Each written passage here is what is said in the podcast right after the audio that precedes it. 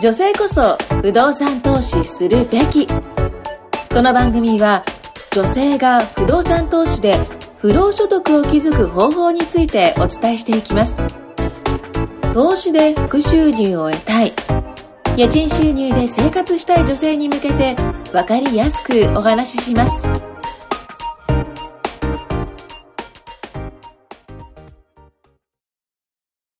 こんにちは、金子です。はい、今日も始まりました。えーっと、今日のテーマは、ちょっと決めたんですけど、あの、金銭感覚についてちょっと話したいなと思いまして、はい、よろしくお願いします。えっと、実は、昨日、えっと、高校から、日本政策金融高校から、融資が降りたっていう通知が来たんですよ。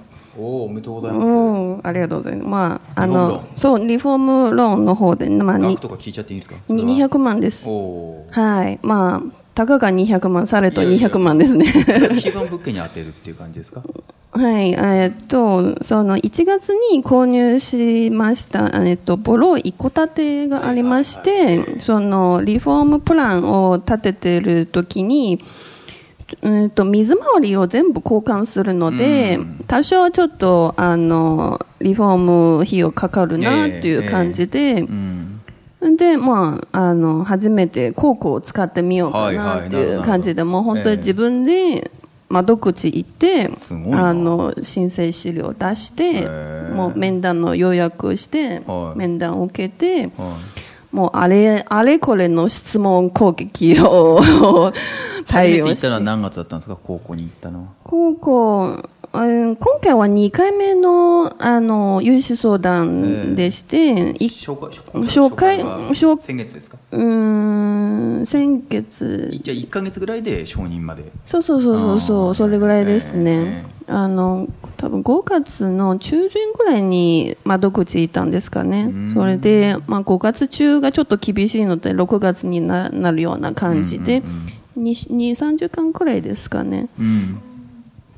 で、えーっと、まあ結構高校とかそういう国の機関とか結構ちょっと硬いイメージがあるんじゃないですか。うんうんうん。なかなか自分から窓口に融資相談行くのはなかなかハードルが高いように思うんですけど、まあい行ってみたら、その女性の受付とか、女性の担当もいるので、うんあの結構親身になってくれるような姿勢も感じるんですよね。うん。だから本当にその女性の企業支援、あの若者、あとシニアのそういう企業支援の融資枠があるので、そういうその本当に融資が欲しい場合、もうとりあえずは、まあ、窓口行って、ん。その担当にちょっと相談してみるのがおすすめですね。うん。えーっと国の機関やっぱり国民生活支援する姿勢が強いので、うん。ちゃんと事業プランがははっきり自分の中で説明できれば、ん。割とスムーズにはいける感じなんですよね。はい。で実は女性支援枠で、まあ、あの年々政権は最近ちょっと幅が広げて35歳までになって、前前まで30歳だったんですよね。え、30歳まで？女性そうそうそうそう。若い女性じゃないともう。そうそうそう。で、去年から35歳まで広げたんですかね。ええ私ちょうど今年35歳、まだギリギリもうすぐ36歳になるんですけど、はい、ちょっと。滑り込みでななんとか使えないかなっていうぐらいの感じでで今も得した感がありますなんかね。で申請できたら、通ったってことは、はい。良かったですね、めちゃくちゃ。はい、ななんかいい方向に持っていけたらいいなと思いまして、はい、そのまあ実はえーっと普通の方にとって200万という額で結構大きいよう大きいですよね。に感じるんですよね。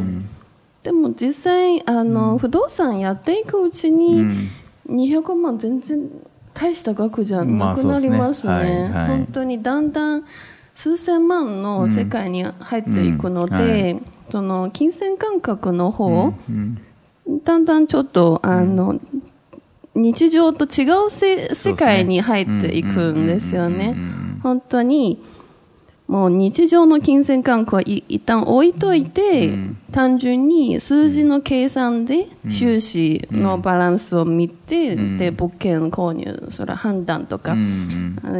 なるのうで、ん。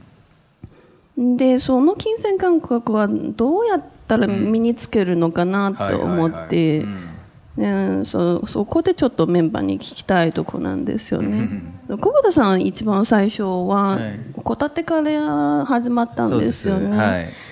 で、最初のあ400万でしたっけ、ええそれぐらいでしたね。現金で怖くなかったですか？あでもね怖くなかったっていうかあでもあれですよ。決済っていうか、あった時はあのそんだけの大金持ち歩いたの初めてだったから現生で持ってったんですよ。現玉って現何ですか？玉でいやだから現玉でそのもその札であ物理的に。札束そう。バッグだかなんだか入れて、なんか僕の中ではその現金そんだけ持ち歩くの初めてだったんですその当時は、だからめっちゃ一応警戒とかでこうなんか 襲われないかな。あ襲われないと思いますけどそれぐらいでねそういうのは覚えてますよ。震えたっていうかなんかそのなんかおおこう本当本物だみたいな、うん。あれ銀行で下ろしてもらったと思いましたけどね、うん。窓口、うん。覚えてないな。どうやったのかな？もう前だから覚えてないですけどね。うん。そういうのありましたね。驚きっていうかその感動みたいな初めてだったんで、えもう2個目の物件から、ま、麻痺し始めたんですか？あもう一気に奥とか行ったんであもう もう同じだろうみたいな。そういうことです。400払ったら奥行けるね もうもういもう命まで失わないだろうみたいな感じで、ええ。はい、そうですね。その後はもう何ともないですねもう、はい。最初の1億の時はまあああ1億なんだなみたいな。大丈夫かなとか。まあやっぱありましたけどそれは確かに、うんでもの乗り越えられましたよ。なんでこれやりたいのかなとかやっぱ自分で冷静になれたんで、うん。えーやっぱ買わないとす変わんないなって思ったんで。そうですね。あそこでやめたらやっぱ今まで自分なかったですね、うん。えーよくいらっしゃるんですよ。なんかあのなんだ不動産投資始めたいですって言ってこうやりたくてやるんですけどいざ借り入れすると直前にやっぱちびりそうですみたいな。感じでやっぱりやめようかなみたいな。やっぱあれですね進まなくなっちゃいますよねそうするとね、うん。もうシミュレーションとかこう理屈でもちゃんと数字出るって分かってるんだけど、進めなくなっちゃうんですよ、もう絶対買ったら得するって分かってても進めなくなっちゃう、だから感情と理論がまあ別なんですよねまたね、頭の右脳と左脳でしたっけなんかあるんですよね、そうそうそう。男の人は普通理論の方がいいいよくてあの違うなあ感情がダメなんでしたっけ、うん。うんだから女性の方が向いてるのかもしれない。投資とかね、投資とかになっちゃうと男の人がビビっちゃうのかもしれないです逆に、男性の会員さんの方が、ね年齢関係ないんですよ、こう言ったら失礼なんですけど結構年齢年配？40代後半とかの人が結構ビビってる計算で。やっぱりとか言って、で20代の人が結構なんか堂々としたりすると、ああ年って関係ないんだなとうん。思いませんそうです。見てるのは数字なんですよだってみんなこういうデータとか紙でもいいしパソコンでもいいんですけど、うん。なんかこう襲われ襲われたりとか、殴られたりするわけじゃないじゃないですか。誰か。にそういうビビって言ってそういう恐怖じゃないじゃないですか、こうなんかお面白いと思いますね数字って数値を見てそれに対して恐怖を感じるか感じないかって、まあ年じゃないんですよ、20代の人でももうちゃんと腹座ってる人いるけど、50近い40歳の後半の男の人でもやっぱりとかなんとかなんだかんだとか言い訳したりして言い訳したりしていやなんかいい明らかに嘘だろって言い訳して「ヤクオさん今回は」とか言っていやこれ本当笑い話じゃない現実なんですよそれは,、はいはい。それは現実なんです。だから別にねそうそういう人を別にバカにするとか意味じゃないんですけど、あのーそういうのがあるってことですね、うん。だからあれなんじゃないですか僕たちはそういう情報を発信してる側なわけですから、そういう人たちがよりそのちゃんと投資ができるように伝えてあげるっていうのは大事なんじゃないですかね、うん。進められるようにですね。はい。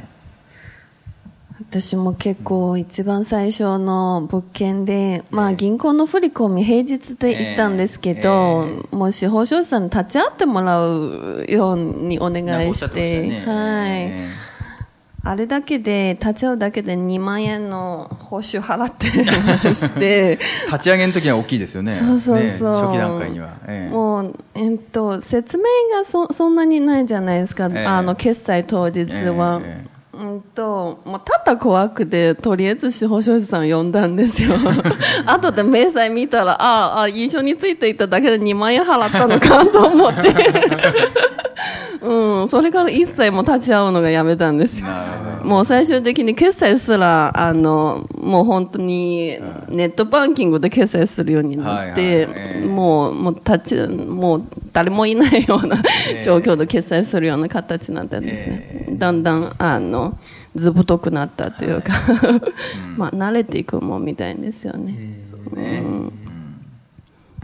ゆうさんは、あの、物件、もう 4, 4個目買って、もう淡々と進めたんですか、そうまあやっぱり一番最初でしたよねやっぱり怖かったのは、まあ、ただもう本当に数字だけなんで実際にそのお金を手にしたりとか、見たっていうわけじゃないので、そこの部分の恐怖感はまああんまりなかったんですけど、まあ、それでもやっぱり一番最初だけはちょっと緊張しましたね、えうんどの瞬間からガラッと、あ、これは、ああでももう3つ目4つ目はもうほとんどもう何も感じなかったというか、恐怖っていうところはあんま感じなかったですね、やっぱり1件2件ってもうある程度回してた実績も自分の中で自信になってるっていうのもありましたし、まあ、回るなっていう確信もあったので、まあ、本当に作業的な形で契約を終わらせるような感じでしたね、うん。うんそうですね、本当に、あの、家賃が入ってくるとガラッと変わるっていう、結構そういう話聞くんですよね。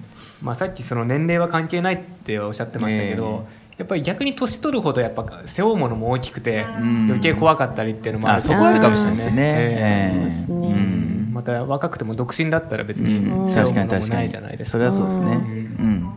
うん。確かにあるかもしれないですね。え。うんうん。まあでも慣れるにはもう飛び込むしかないっていう感じですよね。まあやらないと始まらない人生ですねやっぱりね。うん。もう本当に、あの、金持ち父さん、貧乏父さんの本を読んで、ええ。もう完全にアイクワトランド行きたいという一心で、ああはいはいはい、もう。右下の。そう。えもう絶対そっちに行くよっていう、もう勢いですよね。ええ。うん。